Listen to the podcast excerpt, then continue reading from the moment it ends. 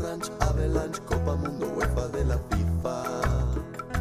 Just like Queen Latifah. I hope she got some. A tres bandas. Just like a Lola. I hope she there sola. Hope she there sola.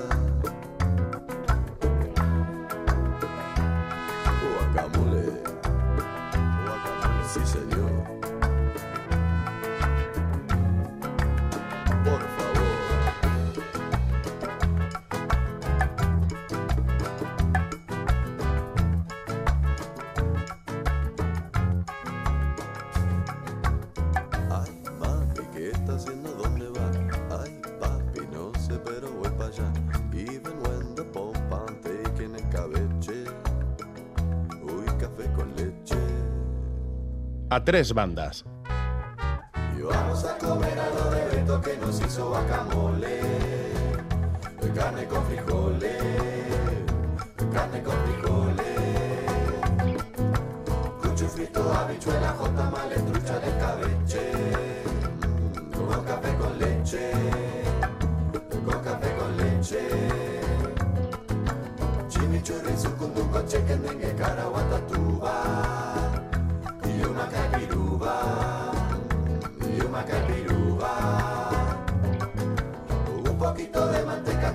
cucharadas de milanesa. Queso con frambuesa. Bueno, pues a esta hora escuchamos al músico argentino estadounidense Kevin Johansen que le canta la alegría de vivir y de comer en esta canción titulada Guacamole. Quizá porque la comida signifique tanto para nosotros, ¿no? Se trata de compartir con nuestras personas queridas y más en estas fechas. Arancha Urreta Vizcaya, Egunon, casi lista la sopa de pescado. Eh, hecha la mise en place, ya falta mezclar los ingredientes. Muy bien. Qué cosa que haré en cuanto acabemos la- el espacio de hoy. La verdad es que se ha convertido esta pregunta ya en un clásico navideño, ¿no? La sopa de pescado de, de Arancha. Y bueno, eh, yo estoy yo cocino poco, pero cocinaré. ¿eh? Ah, hay personas que odian cocinar y hay personas que odian la Navidad y quienes desean que estas fechas pasen cuanto antes. Las razones, la verdad, es que son muchas. La silla vacía, eh, el trabajo extra o el conflicto entre comer y no comer, entre saltarse la dieta, por un día no pasa nada, si son cuatro tampoco, o sentirse culpable al día siguiente e incluso mientras se come. Esto afecta especialmente a las mujeres según alertan los especialistas, como nuestra invitada. Ahora bien, ¿cómo hemos llegado hasta aquí? Hasta ese punto en el que sentarse a la mesa ante unas ricas viandas suponga un cargo de conciencia que a veces eh, mediatiza y mm, complica las cosas, al menos de forma interna. Nuestra invitada es Gabriela Uriarte, es nutricionista, dietista, yo creo que la conocen ustedes de sobra, colabora mm, habitualmente en Distrito de Euskadi y en la pequeña pantalla se nos asoma en Abocados NTV. Está al frente de GU Nutrición en Donostia y no le hace ascos a un talo con chistorra en Santo Tomás. Egunon, Gabriela, ¿qué tal estás? Egunon, muchas gracias por invitarme, me hace mucha ilusión estar aquí hoy. Muchísimas gracias por aceptar también nuestra, nuestra invitación. Oye, esto de comer con culpa, me- yo creo que las personas que no comen con culpa no se hacen idea de lo que significa. Te encontrarás con personas en tu consulta, ¿no? Que comen con culpa. Muchísimas. Y es un auténtico infierno para las personas esa relación tóxica con la alimentación, no vamos a decir, porque hay mucha gente que tiene conductas de riesgo con la alimentación que no tienen un TCA diagnosticado, un trastorno de conducta alimentaria, pero sí que es verdad que hay muchísimas personas, de ellas la gran mayoría son mujeres, que esto tiene una perspectiva de género, es interesante verlo con perspectiva de género, eh, muy, muy, vamos, muy preocupante y para ellas es un auténtico infierno ponerse delante del plato y más estas fechas. Arancha. En un par de generaciones hemos pasado en esta parte del mundo de la escasez eh, a la abundancia, pero nuestro cuerpo se sigue comportando como si estuviéramos en la prehistoria, eh, ahorrando cada caloría como si mañana no pudiéramos comer. Eh, seguro que la mayoría de las personas que van a tu consulta eh, quieren adelgazar. Habrá, yo he conocido algunas personas eh, que luchaban por engordar, pero la mayoría eh, querrán adel- adelgazar también en tu consulta, supongo. Sí, a ver, es que quién no, o sea, mm, la ¿Quién gran no? mayoría de las mujeres, ¿quién no querría adelgazar? si tuviéramos una varita mágica, ¿no? Y, yo te dijera, bueno, eh, pide lo que quieras que yo te lo, te lo concedo. La mayor parte de nosotras eh, querríamos modificarnos, a, vamos, querríamos empequeñecernos. Entonces, la gran mayoría quiere adelgazar. Lo que es interesante es por qué tenemos ese sentimiento tan transversal a toda, a la gran mayoría de las mujeres de esta sociedad de querer adelgazar y dónde está ese, el origen de, esa querencia, de ese deseo por, por demás, en muchísimos casos no solo muy difícil, sino en algunos casos imposible, ¿no? Claro, no, no, a ver, una cosa que es importante entender, y es una mentira que nos hemos creído porque es muy tentadora creérsela, es que existe la diversidad corporal. Es decir, o sea, de igual manera que hay, por ejemplo, en el mundo de los perros, me vais a permitir la comparación, hay perros pequeñitos, perros, perros más grandes, y cada uno puede estar saludable a su manera. Evidentemente no estoy hablando de, casos con una adiposidad muy extrema, con bueno con problemas de amogores. Yo te estoy hablando de que en general todos tenemos cada uno su forma corporal y en general una de las cosas que socialmente hemos hecho que yo creo que más daño está haciendo es que hemos juntado el estándar de belleza que ahora mismo es esa delgadez atlética sin parecer muy atlética pero pero sí delgada no que todas buscamos eh, con la salud. Porque la salud no tiene por qué verse así. Tú puedes tener ese aspecto físico totalmente dentro del estándar de belleza y a nivel de salud global no estar muy bien. Y viceversa también. O sea, yo, yo ahora he empezado a hacer CrossFit, por ejemplo, que es un deporte bastante exigente y, y, cada persona tiene un cuerpo muy diferente y todo el mundo acaba haciendo la clase. O sea, es decir, a nivel físico están, están bien. Pero esa es la interiorización del estándar de belleza, la que lo que nos lleva a esa especie de búsqueda incansable y que parece que nunca llegas a esa tierra prometida. Parece que venga, estás como a, una dieta de distancia, a un mejunje de distancia, a un, a un deporte diferente de distancia y parece que nunca llega, y es que nunca llega.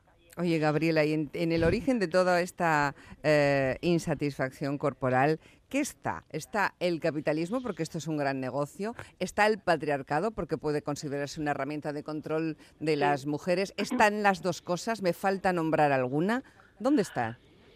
Bueno, yo, yo soy nutricionista, yo lo veo desde una perspectiva de nutricionista. Seguro que hay gente que nos está escuchando que sabe mucho más a nivel sociológico y a nivel historia y todo. Yo, para mí, eh, hay una cosa muy importante y es que eh, hay una industria, se calcula que en el año 2021, solo en Estados Unidos, la industria de la insatisfacción corporal, que aquí podemos meter desde productos para adelgazar, cremas antiarrugas, tratamientos estéticos, bueno, faja, todo lo que te puedas imaginar para modificar nuestros cuerpos, facturó eh, 70 mil millones de dólares solo en un año.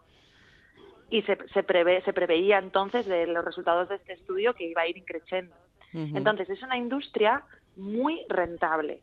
¿Cuánta, ¿Cuánto dinero perderían si nos levantáramos todas las mujeres mañana satisfechas con, con cómo somos? ¿No? O sea, simplemente nos centráramos en comer de manera nutritiva, hacer un movimiento que nos gusta, preocuparnos desde el autocuidado por nuestro descanso, por nuestras necesidades y no tanto por la parte estética. Esa interiorización de que algo está mal con nosotras eh, es la que nos lleva a consumir, consumir, consumir mucho más, por ejemplo, que los hombres en cuanto a productos. Productos estéticos, sí, sí. Eh, eh, pero la historia demuestra que eso del peso ideal cambia con el tiempo, sin retrotraernos hasta las Madonas del Renacimiento. Hoy vemos a Marilyn Monroe y nos parece que tenía sobrepeso. Eh, ¿Volverá a cambiar el canon en algún momento, alejarse de la extrema delgadez?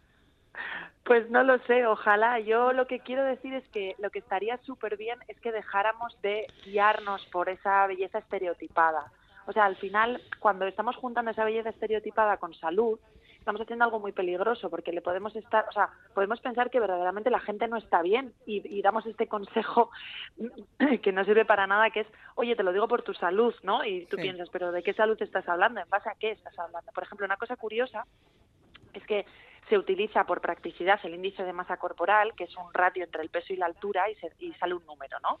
Y dependiendo de ese número, eh, pues se clasifica el cuerpo de las personas en pues, normopeso, tal y cual.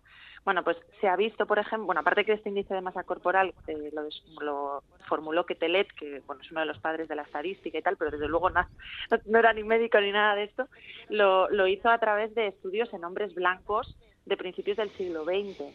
Yo en la práctica, por ejemplo, ya no, no sin muy lejos, ese índice de masa corporal, cuando lo cruzas con mediciones de adiposidad, cuando ves verdaderamente a alguien que está clasificado en índice de masa corporal, por ejemplo, con obesidad tipo 1, tú le miras el porcentaje de grasa y en muchos casos, sobre todo en mujeres, no sé si es porque veo a muchas mujeres eh, vascas que somos como muy, todas somos como muy macizas en este sentido o algo, pero sí que es verdad que, eh, por ejemplo, mm, se ve que no, no se correlaciona ese porcentaje de grasa con la obesidad que, propone el índice de masa corporal. Entonces, está puesto muy en tela de juicio todo esto de medir la corporalidad a través del índice de masa corporal y este, este mensaje de te lo digo por tu salud, porque la salud es algo mucho más que lo físico.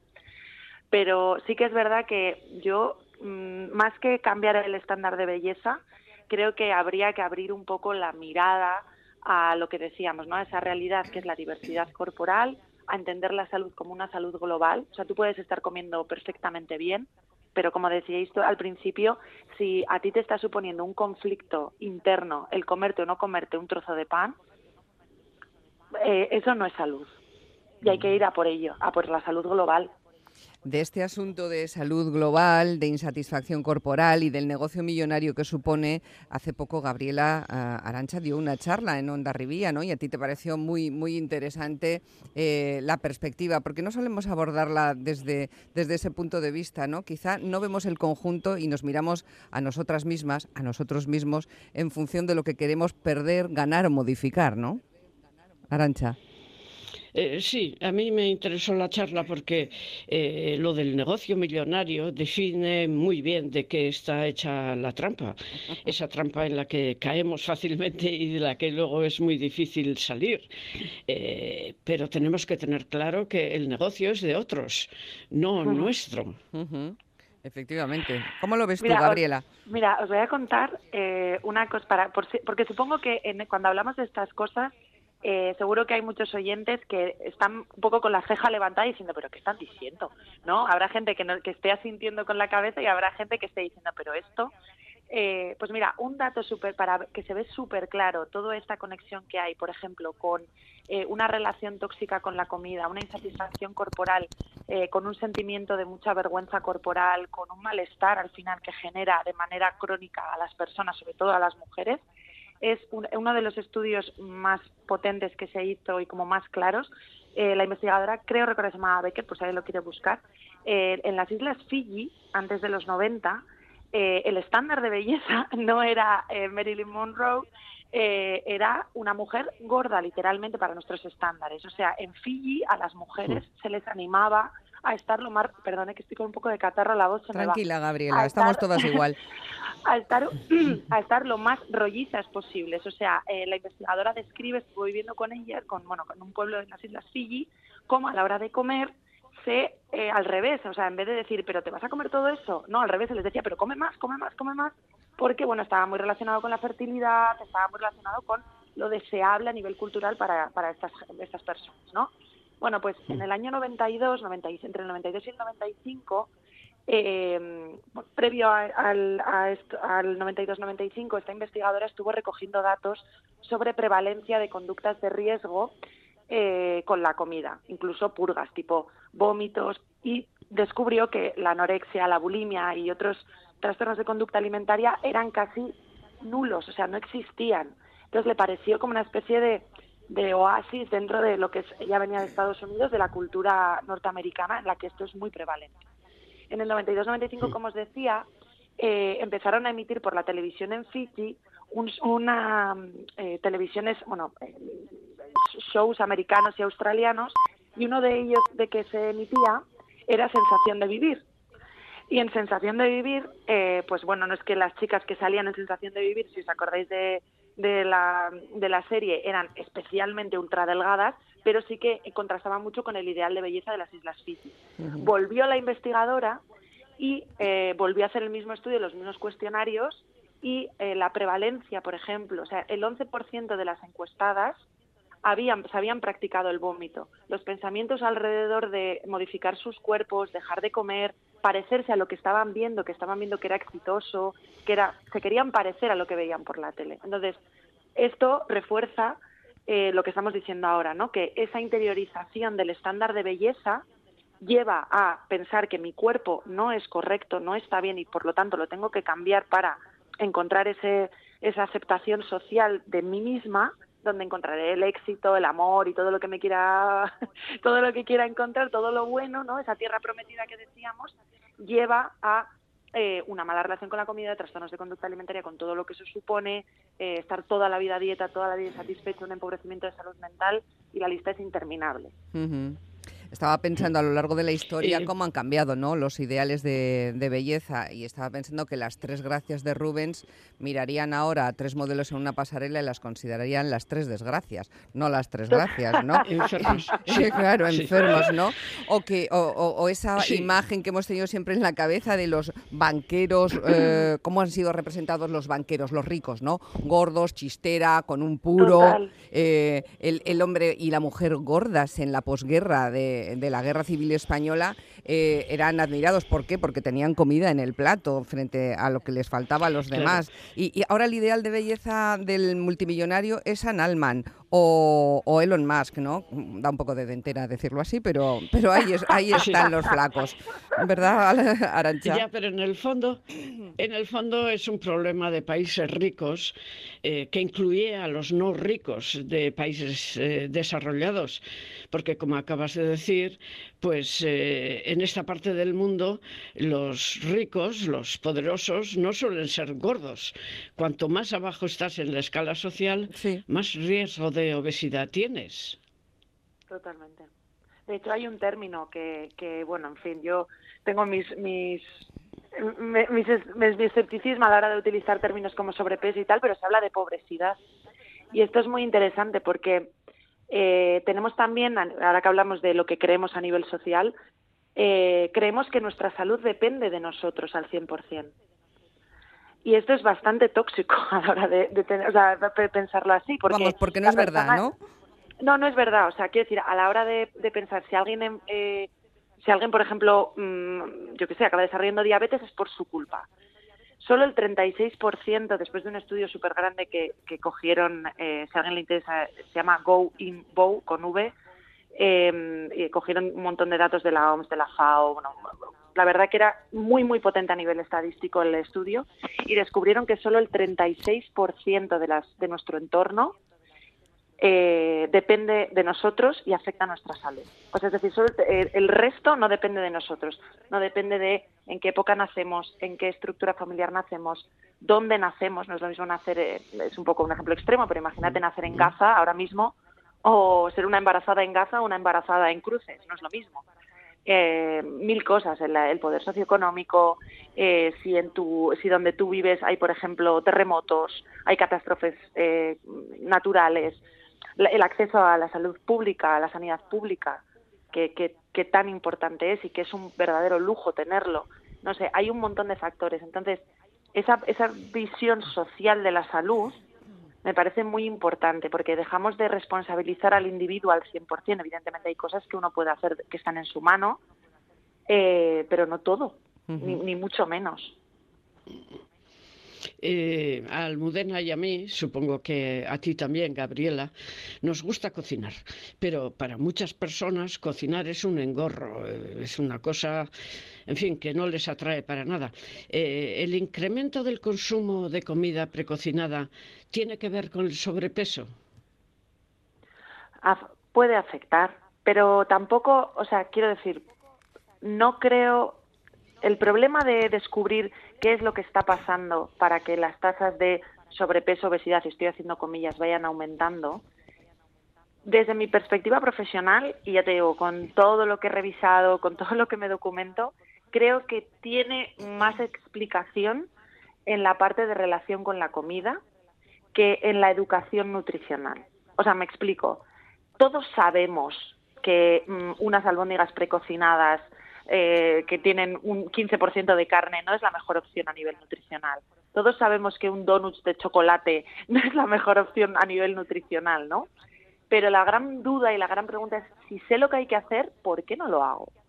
¿No os ha pasado nunca? Hombre, yo, a mí me pasa cada día.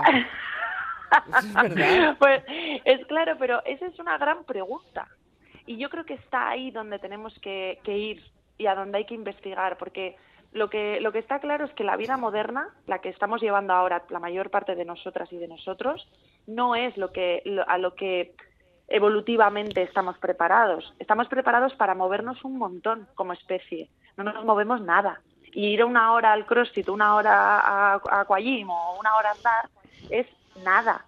O sea, no digo que sea nada del o sea, quiero decir, Nada comparado todo, con lo- para lo que Sí. estábamos, para lo que estamos preparados. Estamos preparados para estar al aire libre.